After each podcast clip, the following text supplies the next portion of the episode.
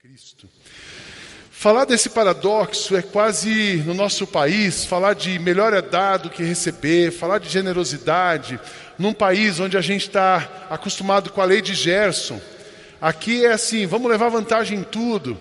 Um país onde a corrupção, que era sistêmica, sempre esteve na nossa história, desde os portugueses contrabandeando o ouro, levando o ouro lá de Minas Gerais para Portugal, está na nossa história a corrupção, mas ultimamente ela se tornou endêmica, especialmente na última semana a gente viu mais uma coisa disso.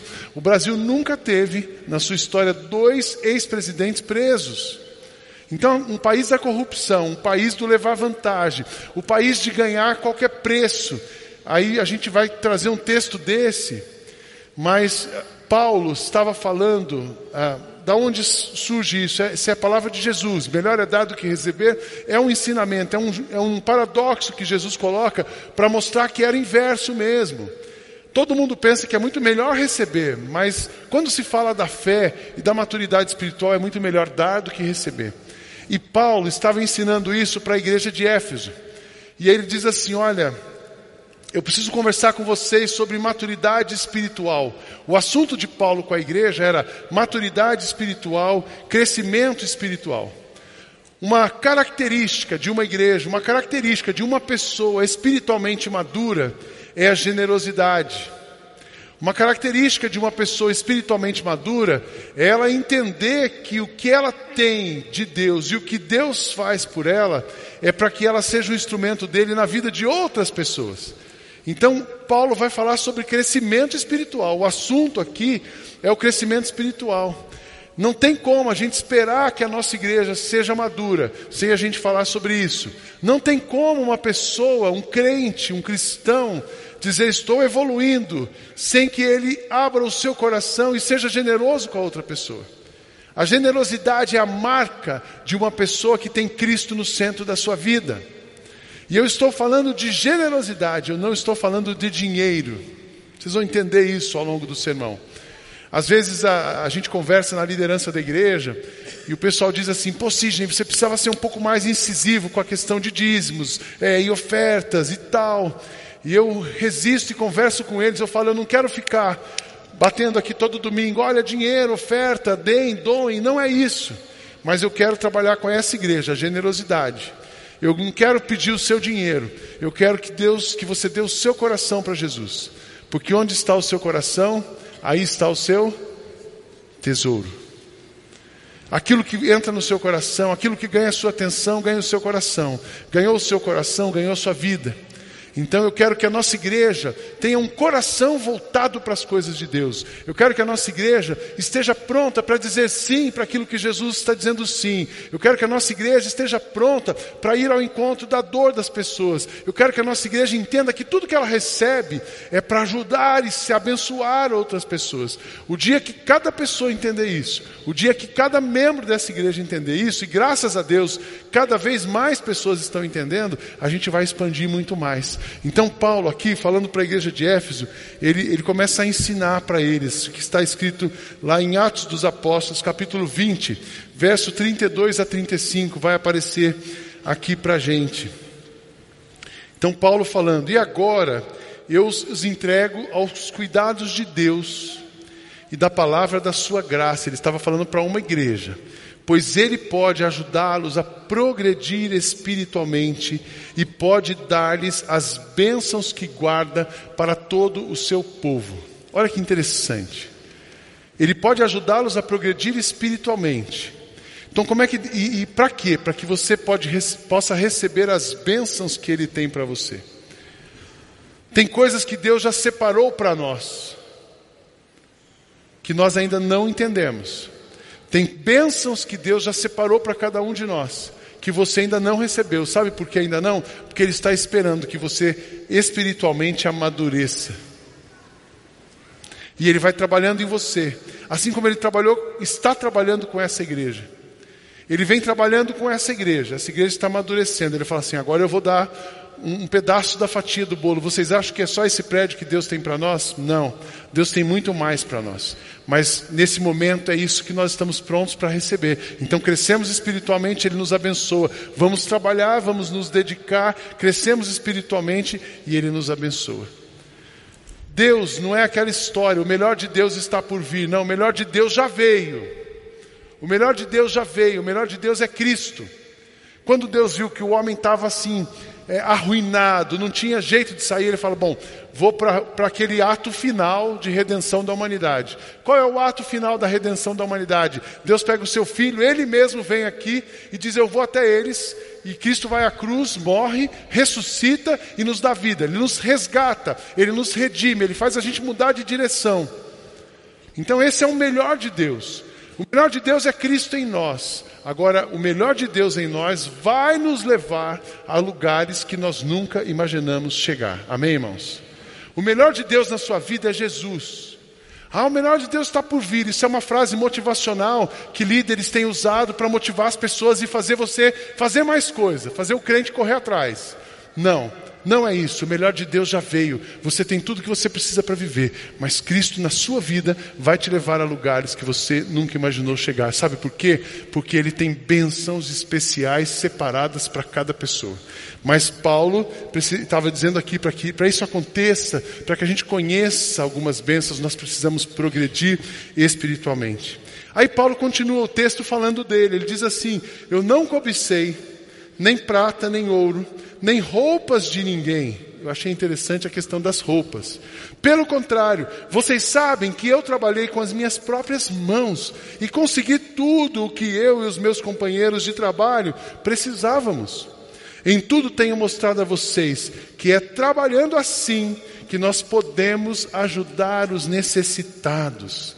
Lembrem-se das palavras do Senhor Jesus: é mais feliz quem dá do que quem recebe.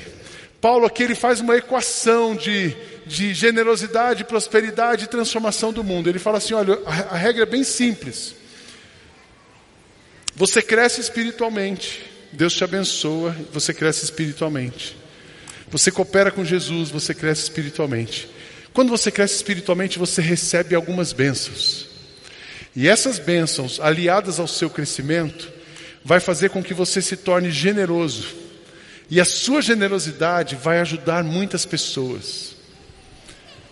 A sua generosidade vai tirar muita gente do buraco.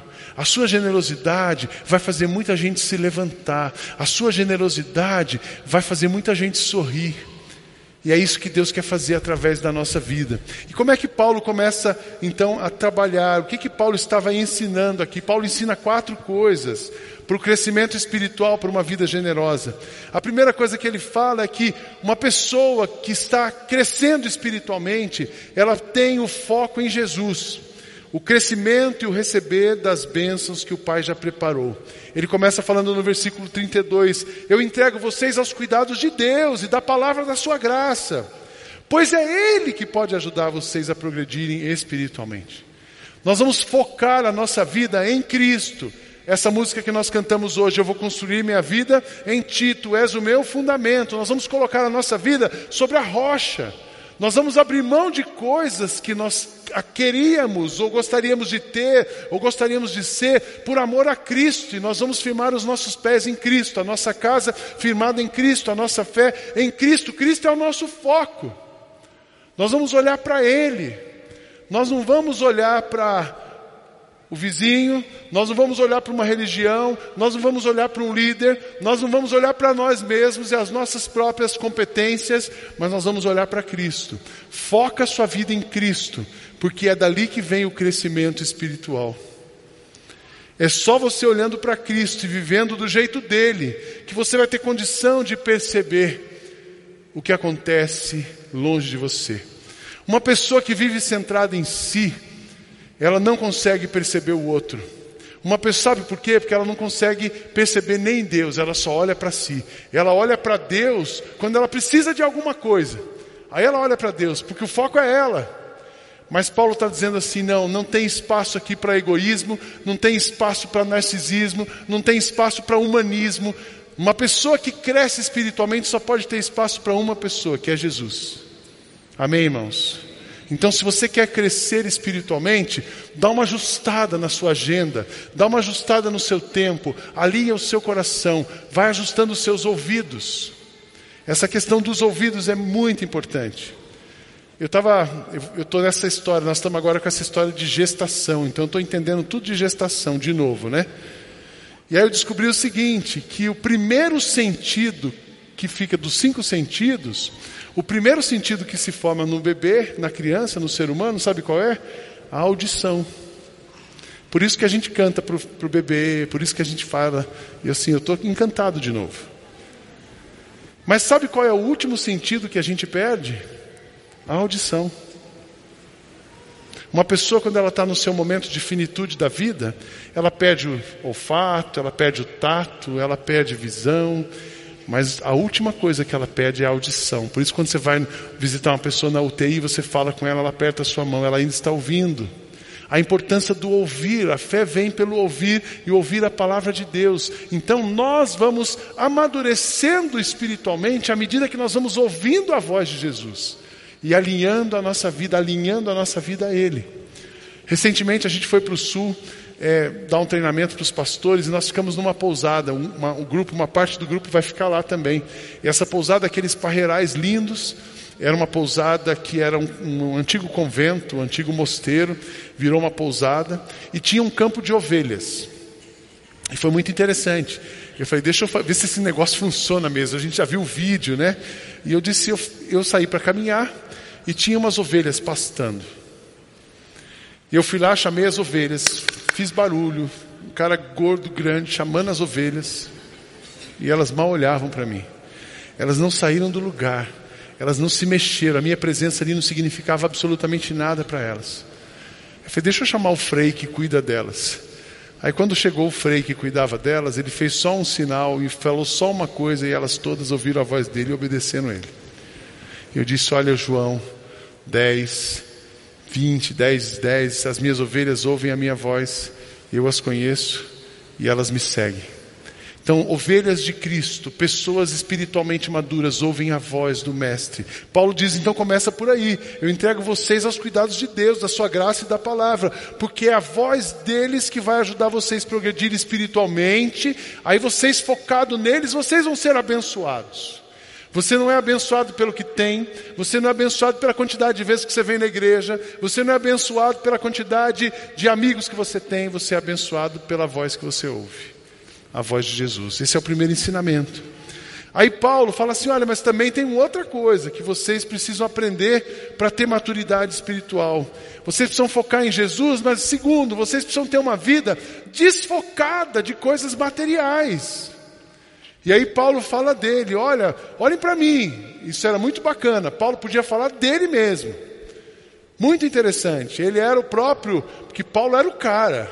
Aí ele se converte, ele podia dizer, eu sou o cara. Não, eu sou, olha quem eu sou, eu não cobicei nem a prata e nem o ouro, eu não tenho meu coração em coisas materiais. E também não cobicei as roupas de ninguém. O que Paulo está dizendo aqui, não deixe uma coisa humana, mundana, contaminar o seu coração. Às vezes, você, aquela história de uma pessoa que, que fica olhando a grama do vizinho, ela não quer. Esses dias alguém falou assim: Fabiano é aquele pastor carequinho, é bombadinho, que vai com umas calcinhas apertadas. Eu falei, ele mesmo. Aí você fica olhando, vizinho. Enquanto o seu coração vai para o vizinho, vai para a roupa do vizinho, vai para o carro do vizinho, sabe o que está acontecendo? Você está se afastando de Deus. Seus olhos estão desviados daquilo que realmente pode trazer vida e bênção para a sua vida. Não é o carro, não é a roupa, não é a posição, não é o dinheiro, é Jesus na vida da gente. Guarde o seu coração. Sabe por que Paulo está dizendo não cobicei? Ele não, ele não cobiçou ouro nem prata. Porque o, o, dinheiro é um Deus, um Deus com D minúsculo, e quando ele entra na sua vida, ele vai criar em você uma insaciedade muito grande. Dinheiro é insaciável. Se você tem a sua expectativa e se o seu alvo é o dinheiro, você não tem limite. E junto com o dinheiro aí que entra essas pessoas fazendo qualquer negócio para ganhar qualquer coisa, para chegar em qualquer lugar. Então, desfocam completamente. Quando você conversa com essas pessoas envolvidas em corrupção, eles falam assim: olha, eu vi uma entrevista, eu li uma entrevista de um ex-secretário da saúde do estado do Rio de Janeiro, saiu na Veja a entrevista dele. Perguntaram para ele assim: você já era um médico bem sucedido, o que, que aconteceu com você? Ele disse assim: olha, era tanta facilidade, era tanta oferta de dinheiro, era tanto que eu não resisti. E esse homem hoje está preso esse homem tem uma carreira acabada. E perguntaram se ele ainda tinha um sonho. Ele falou assim: Eu só gostaria de uma coisa. Eu gostaria que, se fosse possível, tirar o sobrenome dos meus filhos, o meu sobrenome dos meus filhos, porque eu deixei uma marca muito ruim para eles. Então o homem acabou. Porque quando a gente foca em dinheiro, a gente desfoca da vida. A gente desfoca, desfoca daquilo que realmente vale a pena. Então Paulo está dizendo assim: olha, vocês para crescerem espiritualmente, desfoquem de coisas e foquem em Cristo. E desfoquem, não coloquem o seu dinheiro em nem ouro e nem prata. Essa é uma fórmula. E aí você fala assim, ô Sidney, mas os pastores aqui da igreja, como é que a gente funciona? Os pastores da igreja não são igual Paulo. Paulo, Paulo diz que ele trabalhou para os nossos pastores aqui, a metade dos pastores são tempo parcial ou voluntários, e a outra metade que trabalha tempo integral, a gente vive de acordo com a metade na média da igreja. A nossa filosofia é o seguinte: nós temos que morar e viver de uma maneira que o membro mais rico da igreja, quando for lá em casa, eu não vou ficar com vergonha dele. E o membro mais simples da igreja, quando for na minha casa, não vai se sentir ofendido, porque porque ostentação não combina com crente, muito menos com pastor. Então, como é que a gente vai viver? Esquece ouro, esquece prata, esquece dinheiro, desfoca. Tenha o mínimo que você precisa para viver bem. Não é nada errado você viver bem. Não é errado você viver com coisa boa. Mas dentro de um limite para isso ser usado para a glória de Deus, desfocados de dinheiro. Aí ele fala uma terceira coisa: para vocês crescerem espiritualmente, vocês precisam ter um trabalho dedicado, trabalhar bastante. O que Paulo estava fazendo? Ele não cobiçou nem ouro, nem prata e nem as roupas de ninguém. Ele não ficou com ciúmes da Lacoste dos irmãos da igreja. Pelo contrário, vocês sabem que eu trabalhei com as minhas próprias mãos e consegui, verso 34, consegui tudo o que eu e os meus companheiros de trabalho precisávamos. Trabalhar, precisamos trabalhar, precisamos produzir. Uma pessoa espiritualmente madura, ela foca em Deus, ela abre mão, mas ela trabalha, ela coopera, ela sabe que o maná vai cair diariamente, mas ela levanta cedo, pega as vasilhas e vai esperar o maná cair. Pegar as vasilhas e esperar o maná cair significa que você está preparado para cooperar com Cristo. Significa que você está pronto para ser usado por Ele. Significa que você está pronto para cooperar com Ele, com aquilo que Ele quer fazer. Porque Ele vai fazer. Ele vai fazer, Ele nos quer perto dele, mas nós temos a nossa parte. As coisas não caem do céu, as coisas não, não, não vêm sem a sua parte. Na verdade é Ele que faz. Eu sempre digo, trabalha como se tudo dependesse de você e ora porque tudo depende dele. Mas Paulo estava dando um exemplo para nós: olha, tem que levantar cedo e trabalhar. Essa igreja, o sucesso dessa igreja é Cristo no centro e um monte de gente, como todos aqui, em volta dela trabalhando. Eu não sei quantos de vocês já tiveram a oportunidade de passar um dia aqui, para ver quanta gente trabalha. Eu vejo uma conferência como a Target e as pessoas me perguntam assim, Sidney, como que vocês conseguem fazer uma conferência com uma inscrição de 119 reais nesse nível de preletores? Preletores vindo dos Estados Unidos, preletores vindo da Europa, preletores vindo do Brasil, o melhor dos melhores. Deus tem dado gente muito boa para somar com a gente. Eu estava olhando só a parte de artes, arte e cultura. A gente vai ter Hugo Ksenuk, nós vamos ter o maestro Minchuk, que é da Sinfônica de São Paulo. E tem o Gabriel Cordeiro de um coro de Nova York fazendo coro, orquestra e banda aqui com a gente na conferência. Nós não temos dinheiro para fazer isso. Mas Deus olha a disposição da gente de cooperar e Ele nos abençoa. Entendeu? Então trabalha, se movimenta, coopera, cria, desafia, levanta cedo, motivado e vai cooperar com Cristo. Porque uma pessoa espiritualmente madura, ela tem o foco em Cristo, ela não é materialista, mas ela é trabalhadora. Eu cheguei hoje e dei um resumo do sermão para o Henrique, meu genro, eles não puderam estar. E aí disse assim, ele, e aí, como é que foi o culto? Assim, foi ótimo. Uma, uma fórmula de Paulo para a gente viver a vida. Para a gente crescer espiritualmente. E a fórmula é simples, Henrique. Foque em Cristo. Não seja materialista. Trabalhe firme. Porque é assim que Deus nos abençoa. Amém, irmãos? É assim que Deus vai abençoar você amanhã, você levantar, não motivado pelo dinheiro, mas motivado para a glória de Jesus, sustentado por Ele, dependente dEle, firme para cooperar com Ele. Assim que Paulo trabalhou. E por último, fala, Paulo ensina: olha, a receita é essa, vocês precisam crescer espiritualmente, foca em Cristo, abre mão do materialismo, trabalha dedicado e por último, tenha uma vida generosa. Eu tudo tenho mostrado a vocês que é trabalhando assim que podemos ajudar os necessitados. Lembrem-se das palavras do Senhor Jesus: é mais feliz quem dá do que quem recebe. Olha que paradoxo. Falar isso num lugar que a gente ouve todo dia: o que é meu é meu e o que é seu é meu também. Num lugar que a gente está cercado de pessoas tentando tirar as coisas da gente. Falar isso num lugar e que a gente chega na igreja, você pensa que vai ser diferente, daí o cara fala assim: olha, dá oferta, senão Deus não vai te abençoar. Dá oferta, que senão o devorador vai chegar perto de você. Lembra dessa história do tal do devorador que assombra todo mundo? Isso é, isso é a corrupção. Dar um pedágio, pagar um pedágio, falar isso aqui, melhor dar do que receber. Num, onde todo mundo paga pedágio para chegar no outro pedágio onde a sociedade pensa que o importante é ganhar e não interessa como. Jesus vem e diz assim: não, isso é a lógica do mundo, mas eu tenho uma lógica inversa. Vocês, para uma pessoa espiritualmente madura, ela é generosa, ela entende que é muito melhor dar do que receber. Então, o que significa ser generoso? O que, que Paulo estava ensinando aqui? O que, que vai acontecer no ambiente quando um cristão amadurece e se torna uma pessoa generosa? Primeira coisa, a sua generosidade é uma resposta de amor por quem é amado. Deus derramou generosidade demais sobre as nossas vidas. Ele derrama generosidade quando ele derrama Cristo sobre nós. Quando Cristo derrama o sangue dele na cruz por nós, é Deus derramando generosidade sobre as nossas vidas. Mas ele também derramou o seu espírito sobre nós por meio de Jesus Cristo, nosso Salvador, o espírito que nos dirige, o espírito que nos inspira.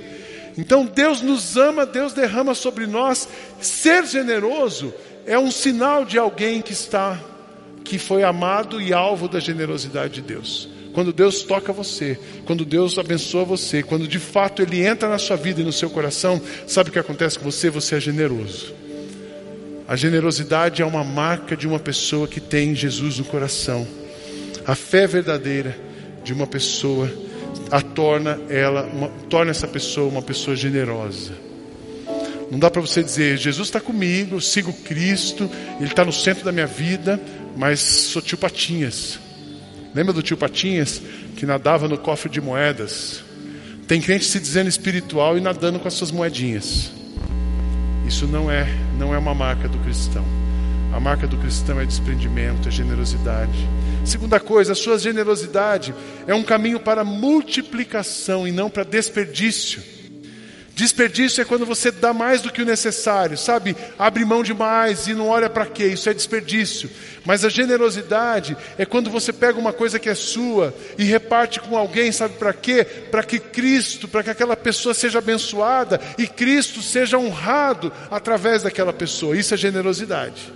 Quando a gente pega alguma coisa que a gente tem e reparte com uma criança que não tem, nós estamos sendo generosos, porque Cristo vai ser honrado, aquela criança vai ser abençoada e Cristo vai ser honrado. A generosidade, ela é como um perfume.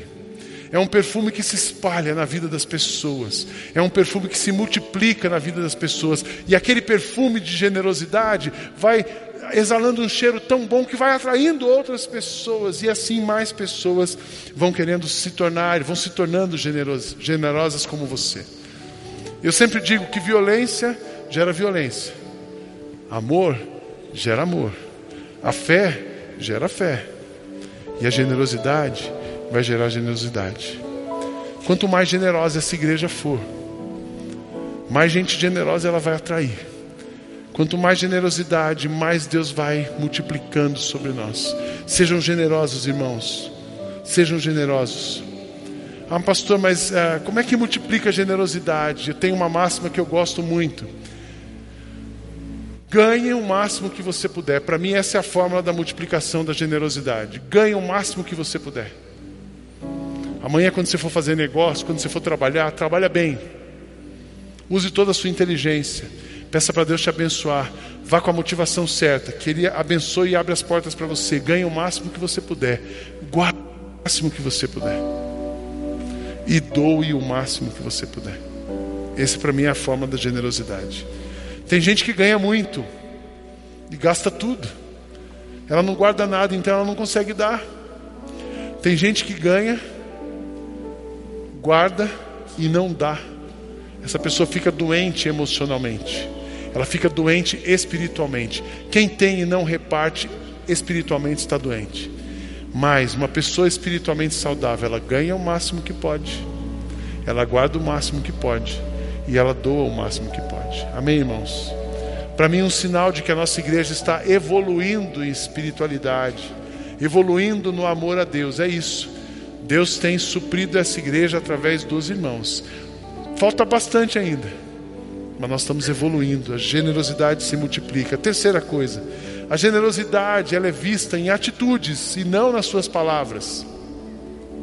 Generosidade não é uma coisa que você fala, é uma coisa que você faz. Olha o que diz Paulo: é Deus que dá a semente para semear e o pão para comer. Também dará a vocês todas as sementes que vocês precisam. Ele fará com que elas cresçam e deem uma colheita, uma grande colheita, como resultado da generosidade de vocês.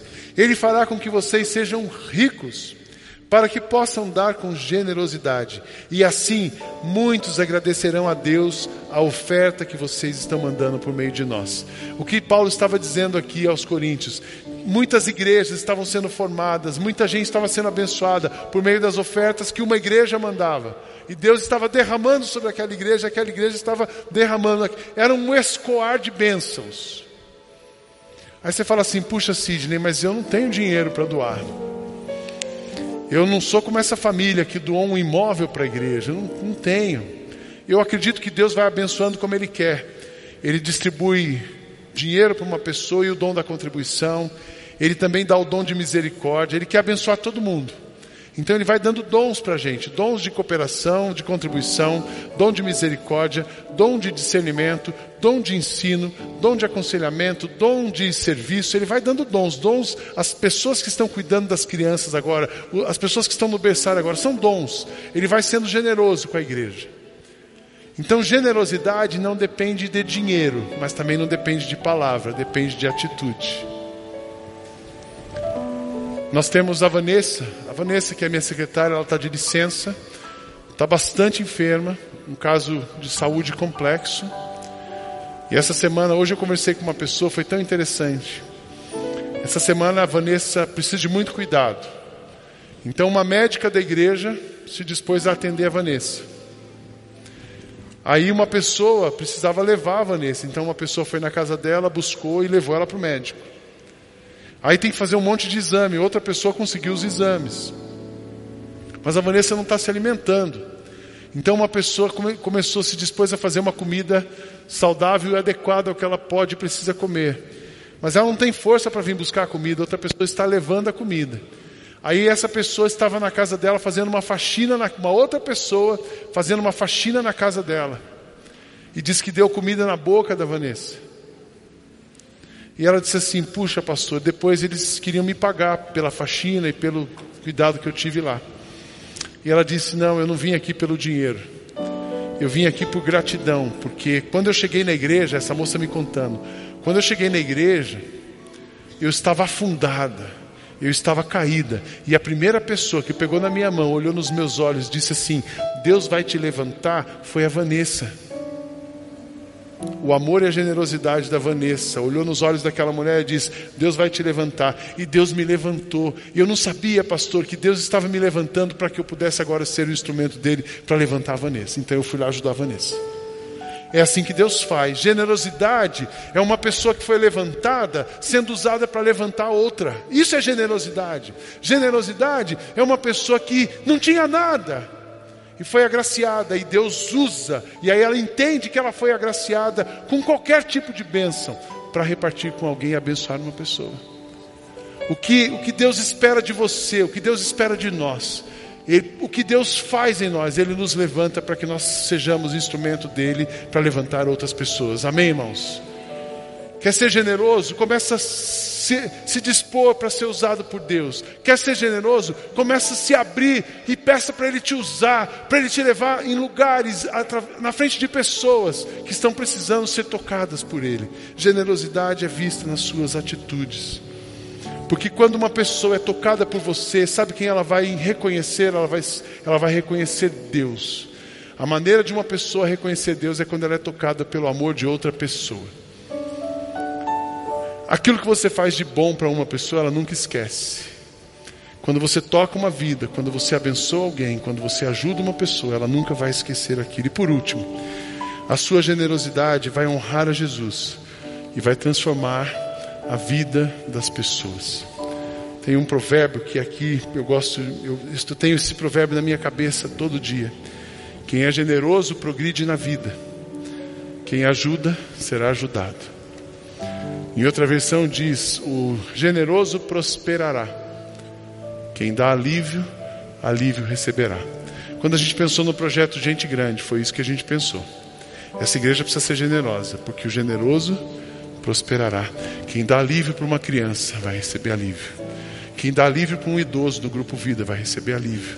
Quem dá alívio para uma família e um adicto na Cristolândia vai receber alívio. Quem dá alívio para um missionário vai receber alívio. Quem dá alívio para alguém da família vai receber alívio. Quem dá alívio para quem está sentado do seu lado vai receber alívio. O generoso prosperará. Quem dá alívio, alívio receberá.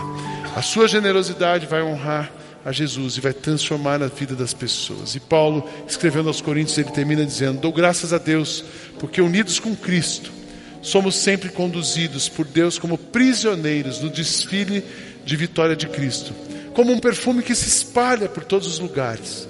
Somos usados por Deus para que Cristo seja conhecido por todas as pessoas. A maneira com que Cristo vai conhecer, vai ser conhecido por todos. A maneira como Cristo vai transformar as pessoas é através de você. É através de você, é através da sua generosidade, através do seu coração, através do seu desprendimento, através da sua atitude. Feche seus olhos. Pense nisso agora. Todos os dias você ouve assim: você precisa ganhar mais, você precisa mais, você precisa olhar do lado, você é instigado a uma vida de competição, de inveja, de ganância, de desejo, de querer o que o outro tem. E Cristo fala assim: não, eu fiz tudo por você, eu fiz tudo em você, para que você possa fazer para alguém. Eu te alimento para você alimentar. Eu te sustento para você sustentar. Eu tenho misericórdia de você para você ter misericórdia de alguém. Eu morri por você para que você seja um instrumento na vida de outras pessoas e elas me conheçam também. Jesus, abençoa esse povo que é o teu povo, dá-nos crescimento e maturidade espiritual para que nós tenhamos capacidade de amar como o Senhor nos ama, para que nós tenhamos capacidade de dividir e repartir aquilo que nós temos recebido do Senhor. Que o Senhor trabalhe em cada pessoa, que esta igreja seja uma comunidade de pessoas espiritualmente maduras, espiritualmente maduras e extremamente abençoadas pelo Senhor, para que a gente possa espalhar esse perfume de Cristo aos lugares que o Senhor nos levar. E assim muitas pessoas possam ser transformadas, renovadas, tocadas pelo Senhor. Essa é a nossa oração. Em teu nome nós oramos. Amém. Que Deus abençoe sua vida, te dê um coração generoso e pronto para abençoar outras pessoas.